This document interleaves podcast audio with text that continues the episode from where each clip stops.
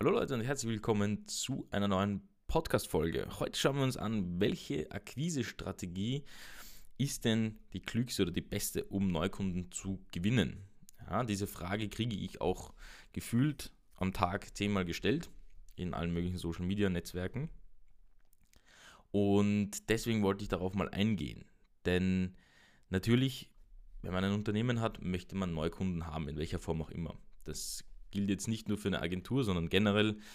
Es gibt einen Grundsatz, nämlich äh, wenn du ein Unternehmen aufbauen willst, brauchst du drei Aspekte. Das ist einmal die, ähm, die Aufmerksamkeit, ja, den Traffic, dass irgendwie die Leute zu dir kommen. Ja, dann brauchst du ähm, den Verkauf, beziehungsweise musst du irgendwie auch das Ganze verkaufen und das Produkt. Ja, das sind die drei Eckpunkte, die du eigentlich fast immer hast.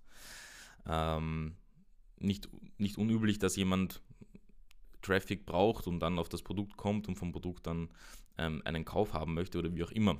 Ja, aber du brauchst halt eine Dienstleistung, ein Produkt ähm, oder sonst irgendetwas. Ja, du musst wissen, wie du das Ganze auch verkaufst und du musst wissen, wie du an die Leute kommst, damit sie das auch sehen. Ja. So, was gibt es da jetzt für Möglichkeiten und was ist da die beste Strategie? Ja, weil jeder möchte immer die beste Strategie haben, ähm, beziehungsweise das Beste, was derzeit funktioniert. Und dazu muss ich eine Sache sagen, es gibt immer wieder Trends, die vielleicht durch Social Media, ähm, sage ich mal, ein bisschen mehr in den Vordergrund rücken. Aber es gibt kaum ähm, die eine Strategie, die die beste ist, sondern es ist eine Kombination aus mehreren Strategien, beziehungsweise auch die Kombination oder besser gesagt das Durchhaltevermögen von dir selber, welche Strategie funktioniert. Denn ich habe die Erfahrung gemacht, eigentlich, dass sowohl Telefonakquise, ähm, E-Mail-Marketing äh, oder einfach mit nicht mal E-Mail-Marketing, sondern tatsächlich nur per E-Mail ein Outreach machen, ähm, Social Media ähm, Outreach, ja, sprich, dass man dort Leute anschreibt. Was jetzt ein bisschen mehr im Trend ist, LinkedIn Outreach, ähm, Xing gibt es noch ähm, und so weiter und so fort. Das sind alles Möglichkeiten, um Neukunden zu finden, ja, bis hin zu, was ich sogar früher gemacht habe, einfach persönlich in die, in die Gegend zu gehen ja, und zu fragen. Das sind alles Möglichkeiten, um potenzielle Neukunden dein Angebot zu legen. Ja, wichtig dabei ist nur, dass du ein Angebot hast und auch die Ressourcen hast, das Ganze zu abzuwickeln, ja, auch gut abzuwickeln. Und in zweiter Form, dass du dann dir auch überlegst, okay, was, mit was für einer Strategie fühle ich mich am, am wohlsten, sage ich jetzt mal. Also sprich, was ist das, was dir am meisten zusagt? Ist es jetzt vielleicht das Telefon oder ist es E-Mail oder sonst irgendetwas? Das Einzige, was man im Hinterkopf behalten muss, und das ist aber generell so, wenn du auch eine Agentur aufbaust oder sonstiges, ist, dass du verstehen musst, dass jede Strategie für sich ähm, andere Eckpfeiler mit sich bringt, sage ich jetzt mal ja, oder Eckdaten mit sich bringt, sage ich jetzt. Was meine ich damit? Zum Beispiel, wenn ich jemanden anrufe, ähm, ist das ein relativ flotter, eine flotte Kommunikation, also sprich, da kriege ich relativ schnell eine Antwort oder, eine möglich, oder ein mögliches Interesse ähm, von meinem Gegenüber zurück und weiß dann auch, auf der Basis könnte ich jetzt vielleicht ähm, ja, ein, ein, ein, äh, irgendetwas schicken, ja, ein Angebot schicken, eine mögliche Zusammenarbeit äh, schicken oder sonst irgendetwas.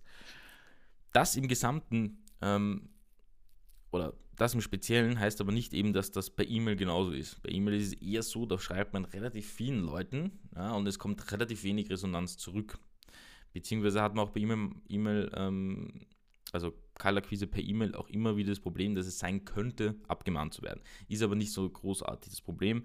Ähm, da würde ich vielleicht euch noch empfehlen, mit dem Rechtsberater euch auseinanderzusetzen, weil ich jetzt als Disclaimer hier nochmal kurz keine Rechtsberatung bin und auch kein Anwalt. Das heißt, ich darf euch da auch nicht beraten in der, in der Sache.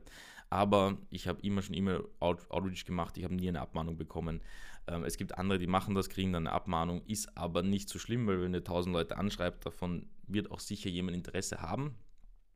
Und das Interesse, ähm, das dann besteht, wird euch mehr Geld bringen, als vielleicht eine Abmahnung dann irgendwann kostet irgendwo. Das heißt, das kann man ruhiger einkalkulieren. Genau, aber das ist eben, ähm, genau, das muss man eben verstehen, dass wenn man zum Beispiel jetzt E-Mail-Marketing macht oder also per E-Mail ein Outreach macht, dass das nicht so ähm, funktioniert wie zum Beispiel bei Telefon. Ja, Telefon hat man relativ schnell eben eine Antwort. E-Mail-Marketing dauert länger, kommt auch relativ wenig zurück dagegen. Ähm, man hat auch nicht so die persönliche Note drin, das heißt, äh, man schaut eben eher, dass man immer auf ein Telefongespräch geht. Am Ende des Tages schaut man eben, dass man ein persönliches Gespräch in irgendeiner Form bekommt, jetzt mal per Telefon, um dann mit dem potenziellen Kunden eben mal die Strategie zu überlegen, durchzudenken und was ihr auch für ihn machen könnt oder was ihr vielleicht auch schon gesehen habt. So, ähm, das mal zum Punkt Nummer 1. Punkt Nummer 2 ist, wenn es dann darum geht, eben eine Masse von Leuten anzuschreiben. Ja, da wird es nämlich kompliziert, weil da sehe ich die meisten, die Fehler begehen, nämlich was die nicht machen ähm, oder was die meisten nicht machen, ist eine persönliche Note in die Akquise reinzubringen. Das heißt, die schreiben jetzt 50.000 Leute an, aber es ist halt standardisiert. Also im Sinne von, es ist halt ein gewisser Standard gesetzt, sprich gewisse Texte oder sonst irgendetwas, das ist ja alles schön und gut.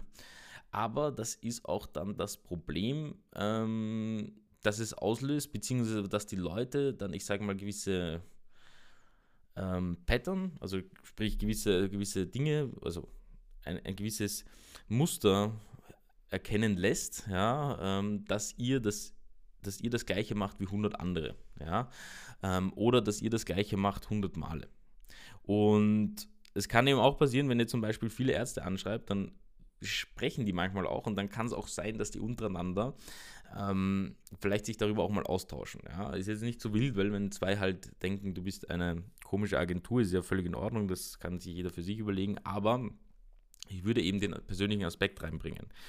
Wir haben zum Beispiel bei unserer in der Beratung viele, viele, viele äh, gehabt, die eher ähm, geschaut haben, dass sie auf Masse gehen, ähm, gerade bei der Akquise. Und wir haben ihnen dann gesagt, hey, geht ein bisschen mehr ähm, in die Richtung persönliche Aspekt. Das heißt, schaut euch mehr an, was die Person macht, der Persön also der, auch der besondere Case von der Person und hinterfragt dann, ähm, was ihr für ihn machen könnt und schreibt das dann auch so in der Akquise. Und was passiert ist, ist, dass ähm, tatsächlich die Response Rate auf jeden Fall höher war, gerade auf den Social Media Netzwerken und auch in den E-Mails, beziehungsweise auch in, ähm, bei der Telefonakquise. Ja, wenn man einfach ein gewisses Wissen hat über die Branche des Kunden, ein gewisses Wissen hat über den Kunden, vielleicht auch über die Geschichte des Kunden, ähm, dann ist man da einen Satz mehr drinnen. So.